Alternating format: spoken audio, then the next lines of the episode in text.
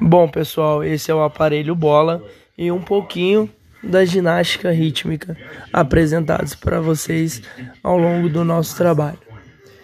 Nas escolas, a ginástica rítmica ela pode ser colocada em prática a partir de aparelhos alternativos e adaptados, cabendo ao professor fazer as adaptações necessárias para a realidade da sua escola, podendo fazer trabalhos de inclusão com os alunos e adaptando movimentos, adaptando aparelhos, trabalhando com o que a escola realmente tem. Bom, pessoal, esse foi o nosso podcast sobre a ginástica rítmica e o aparelho bola. Espero que tenham gostado.